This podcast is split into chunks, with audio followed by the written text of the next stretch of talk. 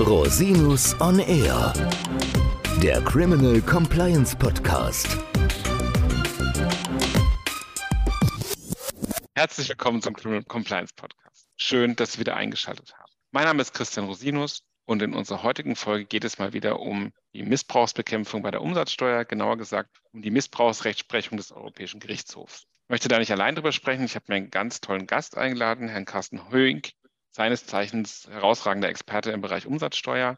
Und diese Folge ist eine Fortsetzung der Folge vom 11. März 2022, das heißt knapp ein Jahr später. Also es geht um die Entwicklungen, die seitdem passiert sind. Herzlich willkommen, lieber Carsten. Schön, dass du da bist mal wieder.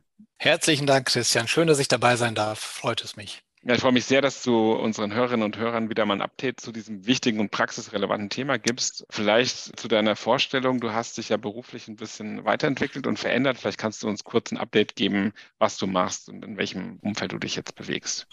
Ja, genau. Also wir sind seit Februar mit der Indiset Partners Rechtsanwaltsgesellschaft unterwegs, eine Kanzlei, die sich auf Umsatzsteuerrecht, Zollrecht und Verbrauchsteuerrecht spezialisiert hat.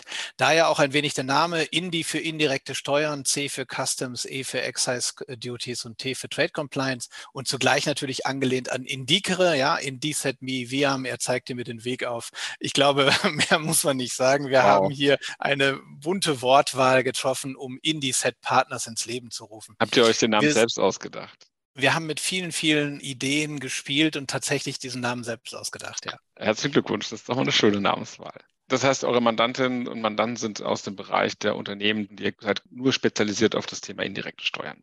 Genau, ja. Wir beraten deutschlandweit selbst Mandanten aller Größenordnungen, haben jetzt auch schon bereits viele, viele Verfahren, Klageverfahren bei Finanzgerichten, aber auch in der Unterstützung mit Strafverteidigern, wenn es da um umsatzsteuerrechtliche indirekte Steuern geht, also Energiesteuern ebenfalls, haben in dem Zusammenhang das Glück und auch die Freude, dass es immer wieder komplizierte Fälle gibt, an deren Lösung wir arbeiten dürfen. Ja, ich bin immer wieder beeindruckt, wie sehr du in diesen Dschungel des Umsatzsteuerrechts, der ja wirklich mit die hochkomplexeste Materie des Steuerrechts ist, eindringst und auch durchdringst. Das ist sehr beeindruckend. Ja, ich freue mich sehr, dass du heute die Zeit hast, mit mir nochmal zu sprechen zu dem Thema.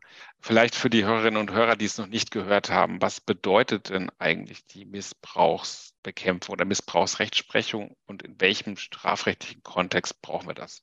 Die Umsatzsteuer an sich ist ja eine Steuer, die europaweit harmonisiert ist und wir haben die Situation, wie der EuGH immer so schön sagt, dass sie systembedingt missbrauchsanfällig ist. Sie alle haben wahrscheinlich von Umsatzsteuerkarussellbetrug, von Missbrauch beim Vorsteuerabzug oder missbräuchlichen Steuerbefreiungsanwendungen gehört. Und das ist auch so die Kategorie, in der der EuGH denkt. Hintergrund ist hier nämlich, dass wir über die Blankettnorm des Steuertatbestandes ja dann in die Strafbarkeit hineinkommen und wir haben hier die Notwendigkeit, dann immer beides beides im Blick zu behalten, nämlich einmal die Frage, was passiert steuerstrafrechtlich oder ordnungswidrigkeitenrechtlich. Und auf der anderen Seite haben wir natürlich das materielle Umsatzsteuerrecht. Und das ist so ein bisschen meine Materie, wo ich mich dann auch zu Hause fühle und gerne über die Dinge kompliziert oder auch einfach nachdenke, um dann halt Hilfestellungen zu geben. Der EuGH an sich, der unterscheidet in der Kategorie gut und böse wenn der EuGH den Fall hat, dass jemand gut, gutgläubig ist, dann hilft er Ihnen über die Formen weg, über formale Anforderungen hinweg, gewährt einen Vorsteuerabzug, gibt Heilungen, gewährt Steuerbefreiungen bekommt der EuGH hingegen denjenigen als Fall vorgelegt,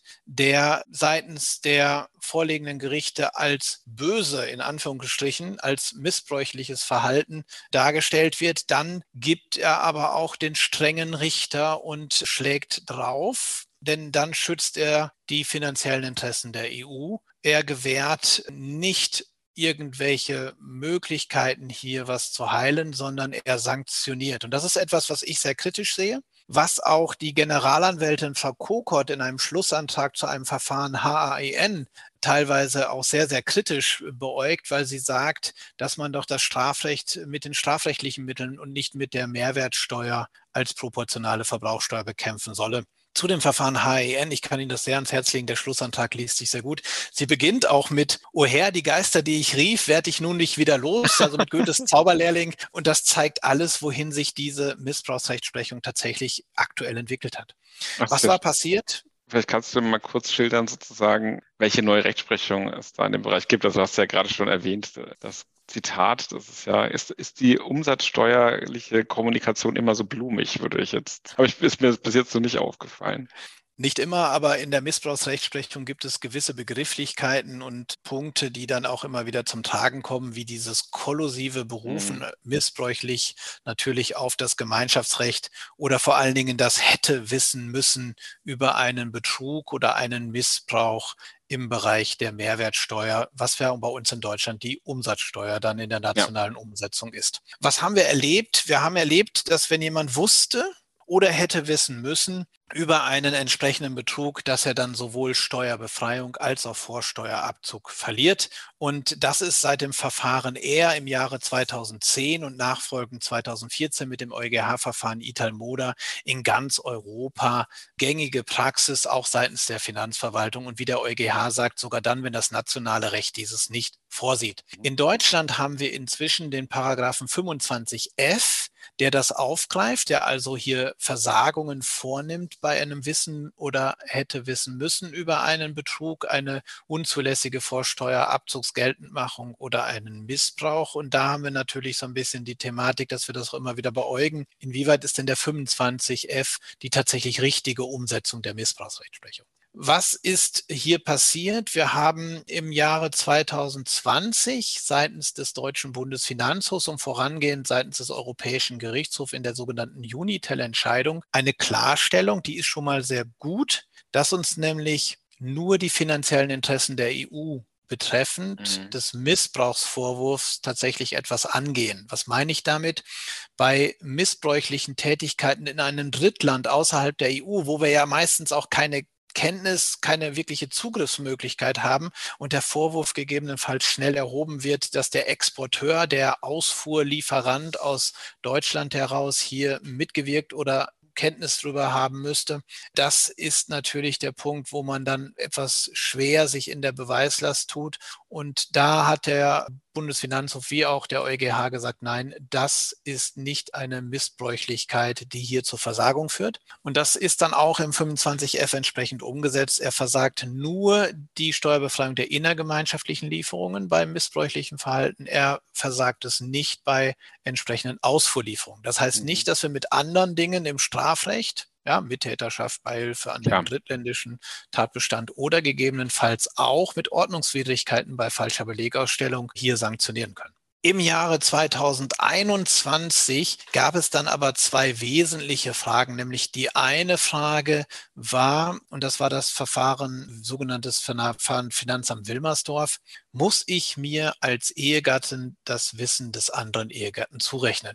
Und hier hat der Europäische Gerichtshof tatsächlich eine sehr, sehr weite Zurechnung angenommen, was auch wiederum bedeutet, dass diese grundsätzliche Zurechnung von Wissen über die zivilrechtlichen Grundsätze, die ja in der Mehrwertsteuer im Grunde nach nicht Anwendung finden, aber hier natürlich über den Gedanken des Ganzen dann mittragen, ebenfalls hineinspielen. Und das ist schon etwas, wo wir uns Gedanken machen. Der konkrete Fall war so, dass der Ehegatte die Kenntnis und auch die Miteinbeziehungen in einer Strafbarkeit hatte, wo der andere Ehegatte später die Leistung von bezog mhm. und sozusagen dann in dieser missbräuchlichen Lieferbeziehung mit eine gewisse Abfärbung des Ganzen hatte. Ob das wirklich am Ende des Tages tragfähig ist, ist, weil die Folgeentscheidung beim Finanzgericht Berlin-Brandenburg nie gefallen ist oder veröffentlicht ist, nicht mehr nachzuvollziehen. Aber ich persönlich habe immer das Thema, wie ist das denn in Unternehmens- und Konzernstrukturen?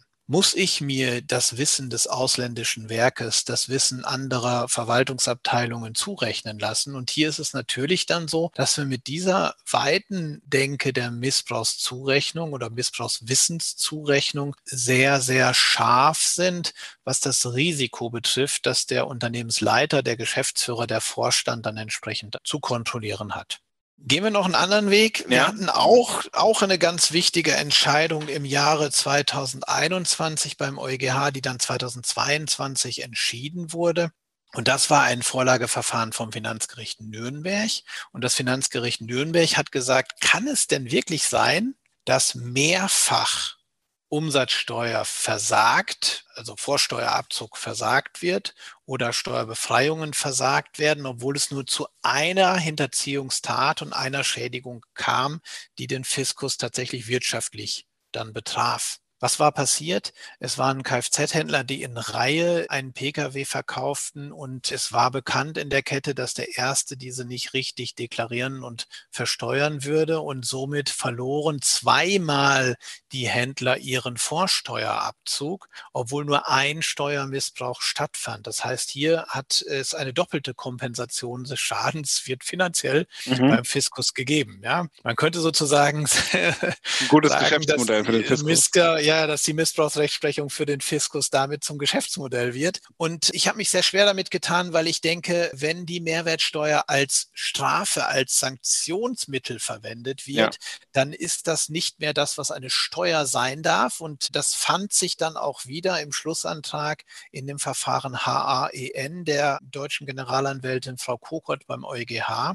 Aber leider hat der Europäische Gerichtshof in diesem Vorlageverfahren des Finanzgerichtes Nürnberg nicht einschränkend reagiert. Mhm. Und er hat es ohne jegliche Einschränkung die missbräuchliche Versagung beim Vorsteuerabzug, bei Steuerbefreiungen, auch bei einer Mehrfachkompensation zugelassen.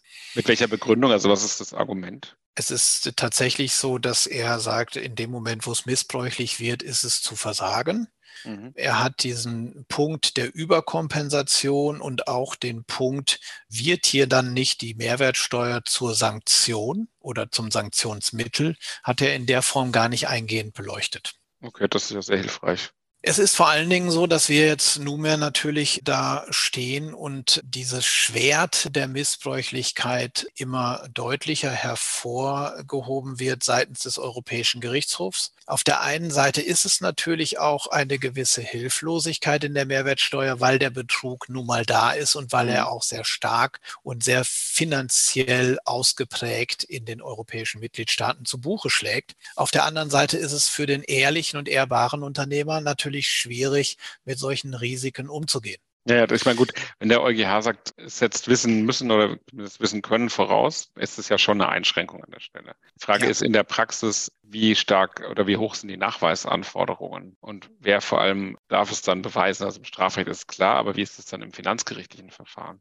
Hier gibt es eine ganz aktuelle Entscheidung aus Dezember 2022, Aquila Part Protcom, wo der EuGH nochmal klarstellt, dass nicht jegliche Verletzung von entsprechenden der Lieferkette, entsprechenden Sorgfaltspflichten, insbesondere dann, wenn man über Lebensmittelrecht oder sonstige Dinge spricht, dazu führt, dass hier gleich ein Missbrauch und ein hätte wissen müssen über missbräuchliche Verhaltensweisen angenommen werden kann. Und er hat auch nochmal deutlich hervorgehoben, dass die entsprechenden Tatbestandsmerkmale der Steuerhinterziehung, des Missbrauchs, des betrügerischen Verhaltens seitens der Finanzbehörden nachzuweisen sind. Hm, also wir brauchen schon ein Nachweis durch die Finanzbehörden im Dezember 2022 nochmal hervorgehoben. Aber wenn dieser Nachweis geführt wird, und wir wissen ja auch, wie das in der Praxis dann teilweise ist, aus der Behauptung wird der Nachweis, den wir dann ja auch durch Indizien verifizieren. Und schwer ist es dann, das Nichtwissen zu beweisen. Ja. Das ist für Unternehmer gerade in der Umsatzsteuer ein ganz, ganz großes Problem, denn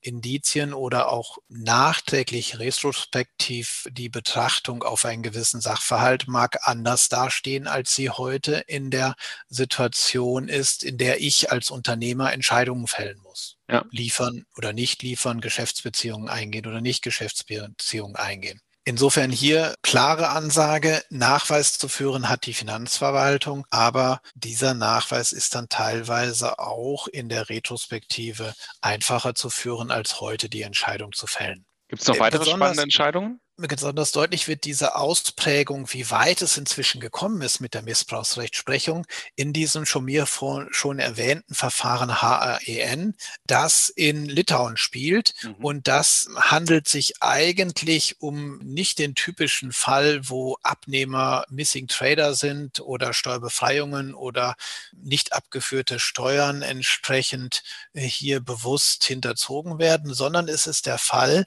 dass ein Unternehmer eine Grundstückslieferung tätigt, die aufgrund der nicht mehr Bedienbarkeit, der Fälligkeit und äh, dann entsprechend der Sicherungsverwertung für ein Darlehen erfolgt. Was war passiert? Ein Unternehmer hatte ein Betriebsgrundstück, er hatte dieses Betriebsgrundstück bei einer Bank besichert und ein anderer Unternehmer hat, als dieses Darlehen nicht mehr bedient werden konnte, die fällige Forderungen gekauft und hat dann die Verwertung in das Grundstück, also die Zwangsversteigerung betrieben. Mhm. Interessant ist jetzt natürlich, dass in dem Verfahren es wohl so sein muss, dass der Käufer, der die Zwangsversteigerung betreibt, aber keinen Käufer dann im Wege der Zwangsversteigerung findet, selber kaufen muss. Und das hat er auch gemacht. Und jetzt kam es natürlich so, dass der Käufer, der kaufen musste, wusste, dass derjenige, der das Grundstück verkauft, finanziell in einem Engpass ist, die Steuer nicht abführen konnte, weil sonst hätte er ja das Darlehen bedient. In der Konsequenz werde ich also nunmehr als derjenige, der aus einer Zwangslage heraus das Grundstück zwangsversteigert und dann auch erwirbt, zu jemandem, der weiß über diese Zwangslage des Verkäufers. In Deutschland ist das übrigens eine andere Situation, weil wir genau aus diesem Grunde eine Reverse Charge Regelung, eine Steuerschuldverlagerung auf den mhm. Leistungsempfänger haben, weil wir ja wissen, wenn Sicherheits- oder Sicherungsgut außerhalb des Insolvenzverfahrens zwangsversteigert wird, also verwertet wird, dass dann der Sicherungsgeber nicht liquide ist und deswegen verlagern wir auf den Käufer die Steuerschuld, wenn dieser Unternehmer ist. Das ist in dem Land aber nicht der Fall. Das ist nämlich ein Wahlrecht in der Richtlinie, das ist nicht umgesetzt worden. Und jetzt sind doch allen Ernstes die Finanzbehörden hingegangen und haben gesagt, es ist missbräuchlich, einen Vorsteuerabzug aus diesem Grundstückserwerb geltend zu machen, weil der Käufer ja wusste, dass der Lieferant des Grundstücks in einer finanziellen Zwangslage war und deswegen die Steuer nicht an den Fiskus abführen konnte. Es ging nicht um Deklarieren, es ging um Abführen. Und da sagt ja dann auch die Generalanwältin Frau Kokot in dem von mir als sehr lesenswert betrachteten Schlussantrag, dass es sich zeigt, wie weit es gekommen ist mit dieser Missbrauchsrechtsprechung und wie weit wir auch uns von der, ich sag mal, Mehrwertsteuer als einfach zu handhabende Steuer auf Massenverfahren entfernt haben. Und sie bemüht dort Goethes Zauberlehrling, mhm. ja, der die Geister, die er rief, nicht mehr los wird. Dieses Verfahren ging aber dann glimpflich aus beim Europäischen Gerichtshof, weil er zum einen sagt, dass es sich nicht um eine missbräuchliche Handlung handelt und zum anderen auch den schwarzen Peter an den Mitgliedstaat verweist, nämlich dieser hätte ja die Reverse Charge Regelung entsprechend umsetzen können in nationales Recht. Das ist ja mal eine sinnvolle Entscheidung. In Deutschland gibt es dann auch was Neues. Und zwar Mitte 2022 gab es eine Verwaltungsanweisung, ein BMF-Schreiben zum mhm. Paragraphen 25f, also der nationalen Umsetzung der Versagung des Vorsteuerabzugs der Steuerbefreiung bei Beteiligung an einer Steuerhinterziehung, wie es so schön heißt. Und dieses BMF-Schreiben möchte ich allen Hörern auch ebenfalls neben den Schlussantrag der Generalanwältin, der wirklich sehr schön ist, ans Herz legen. Warum? Weil es hier einen sehr restriktiven aber dann doch wiederum hilfreichen Katalog von Anhaltspunkten gibt, wann ein hätte wissen müssen vorliegen muss. Ja, ich glaube, das sollten wir in den Shownotes verlinken, damit unsere Hörerinnen und Hörer das abrufen können. Ja, das macht Sinn. Und es ist tatsächlich hier so, dass man zunächst einmal die Finanzverwaltung in die Verantwortung nimmt, den Beweis zu führen, auch mhm. den Beweis zum damaligen Zeitpunkt der Leistungsausführung, also wann die Lieferung stattfand, wann die Dienstleistung stattfand, entsprechend, dass der geführt werden muss. Aber zum anderen geht man dann auch hin und macht eine gewisse Umkehr und sagt Anhaltspunkte dafür, dass ein Wissen oder hätte Wissen vorliegt, haben wir, und das ist der Absatz 5 dieser Verwaltungsanweisung, dann bei gewissen Punkten. Und da sind natürlich Sachen wie Mehrfachdurchläufe von Waren. Ich glaube, das ist völlig selbstverständlich. Das ist logisch, ja. Aber es sind aber auch wieder Dinge in diesem Katalog enthalten, die wir in typischen Reihen und Lieferkonstellationen mit europäischen Geschäftspartnern typischerweise vorfinden und die uns dann jetzt auch wieder so ein bisschen in die Bedrohung bringen, zu sagen, naja, was ist denn jetzt nun wirklich missbräuchlich und was nicht. Auf der anderen Seite, wenn man diesen Katalog abhangelt und den entsprechend in das Tax Compliance Management System überführt, dass das Unternehmen hoffentlich hat, dann ist es etwas, was uns nochmal auch eine hilfreiche Handreichung der Finanzverwaltung gibt, die sich ja bislang, was Tax Compliance Management Systeme betrifft, mit Hinweisen sehr zurückgehalten hat. Ja, das heißt, was hat das jetzt für konkrete Auswirkungen für Unternehmen, fürs Tax Compliance Management? Ist das wieder mal eine sehr einseitige Festlegung der Finanzverwaltung gefühlt, wenn ich das richtig verstanden habe? Was kann ich jetzt als Unternehmen tun, um das umzusetzen im Tax Compliance? Wir haben ja generell die Situation, dass die Tax Compliance Management Systeme ein innerbetriebliches Kontrollsystem für Umsatzsteuer mhm. enthalten sollen. Und dieses innerbetriebliche Kontrollsystem, das sieht vor, dass man mit Vorgaben und Monitoring die Risiken steuert, die entsprechend das Unternehmen in mhm. dem Bereich aufgreifen. Und da ist es dann schon so, dass viele dieser Punkte auch handhabbar für Einkauf und Vertrieb umsetzbar sind. Zum Beispiel geht es um branchenunübliche Barzahlungen dass die vermieden werden oder dass man sich über Handelsregister und Gesellschaftszweck des Kunden oder des Zulieferers sowie über die Erreichbarkeit der Angaben im Impressum auf Briefbogen etc. auch Gedanken macht. Also mhm. Know Your Customer, Know Your Supplier ist weiterhin sehr stark angesagt. In vielen von mir bekannten Text Compliance Management Systeme sind solche Dinge durchaus auch schon üblich. Mhm. Ja, und damit haben wir dann natürlich auch etwas wo wir jetzt hier auch nochmal einen Ansatzpunkt finden. Interessant in dem ist ja auch diese, ich sag mal, Ausgestaltung des Ganzen, denn die Text Compliance Management Systeme werden ja in der Zukunft, so zumindest eine Pressemitteilung der Finanzverwaltung, ganz, ganz wichtig werden bei der Reform der Betriebsprüfung. Die steht Aha. an. Mhm. Die Betriebsprüfung selbst soll reformiert werden hin zu einer risikoorientierteren oder darauf auf Risikoorientierung hin basierenden Prüfung. Und äh, so kündigt eine Pressemitteilung aus Bayern an, dass man dort in einem Pilotprojekt sich zunächst einmal bei Beginn der Betriebsprüfung über das existierende Text Compliance Management System Gedanken und auch Gespräche führen wird und dann auch deren Wirksamkeit mit ins Auge fasst und zugleich dann aber auch sieht, wo man risikoorientiert in anderen Bereichen oder in diesen Bereichen den Schwerpunkt Schwerpunkt einer Prüfung hineinlegt. Was ist das Ziel in einer immer weniger personalumfassenden Prüfung, weil auch die Finanzverwaltung hat Personalmangel in den Prüfungsdiensten,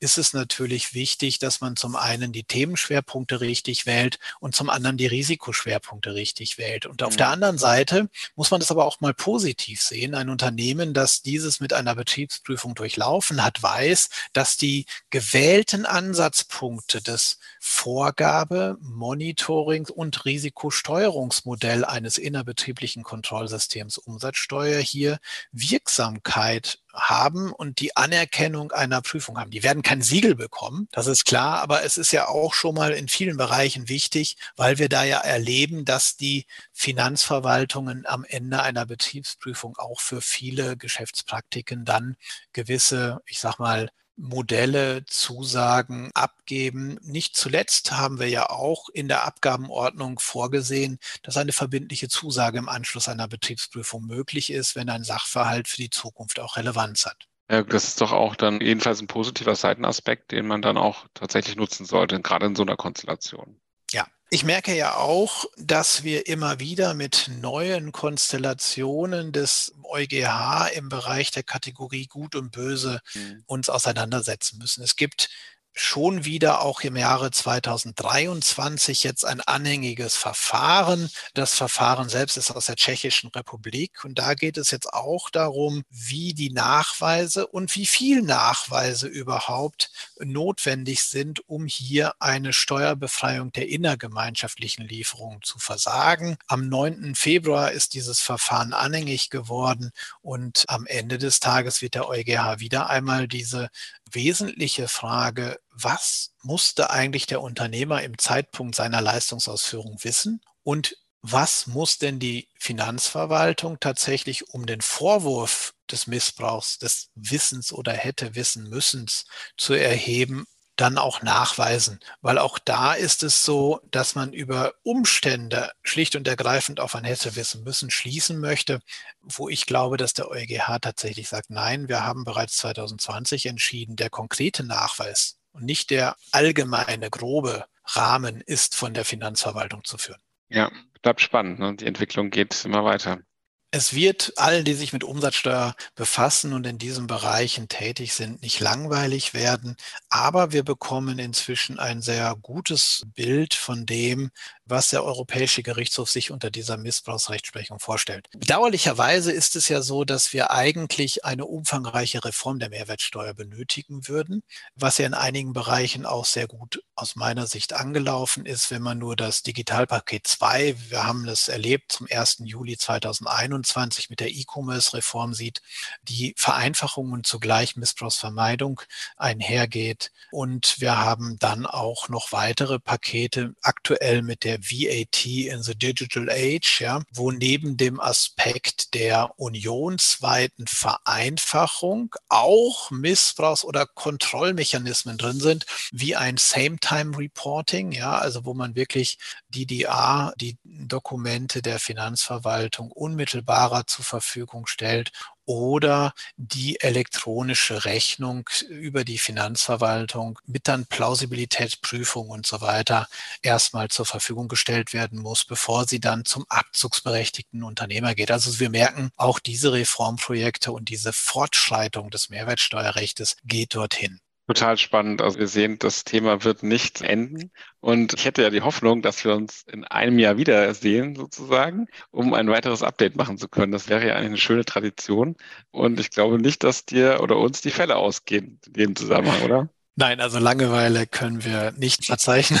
Das ist tatsächlich so. Nein, es gibt wirklich tatsächlich jedes Jahr wieder Neuerungen, gerne also nächstes Jahr wieder. Was im nächsten Jahr im Übrigen ansteht, das wird vielleicht diejenigen, die online Umsätze mit Dienstleistungen oder Warenlieferungen tätigen, zum nächsten Jahr werden alle Zahlungsdienstleister verpflichtet, die Daten an eine Datenbank der EU zu melden, die sogenannte CESOP, C-E-S-O-P Datenbank, auf der dann wiederum von Euro Eurofisk die entsprechenden Risikoanalysen gefahren werden, um halt auch festzustellen, ob alles der Besteuerung in den Mehrwertsteuersystemen der Mitgliedstaaten zugeführt wird. Und wir verleben es zusätzlich ihr als Strafverteidiger noch viel mehr als wir in der Mehrwertsteuerberatung, Umsatzsteuerberatung an sich, dass die europäische Staatsanwaltschaft sich in ja. Verfahren einmischt und Verfahren auch an sich zieht. Sehr aktiv, das kann man klar sagen. Ja, ganz herzlichen Dank, lieber Carsten. Das war wieder ein sehr spannender Einblick und mal wieder ein paar Force-Ritt. Und ich freue mich wirklich, wenn wir das wiederholen können.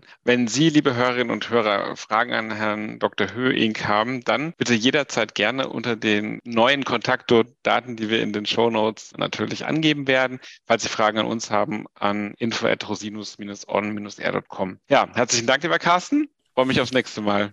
Ganz meinerseits und einen schönen Abend. Vielen Dank, ich freue mich auf Sie. Bis zum nächsten Mal. Tschüss. Der Podcast stellt lediglich einen allgemeinen Überblick über rechtliche Themen dar und ersetzt selbstverständlich keine Rechtsberatung zu konkreten Fragestellungen im Einzelfall.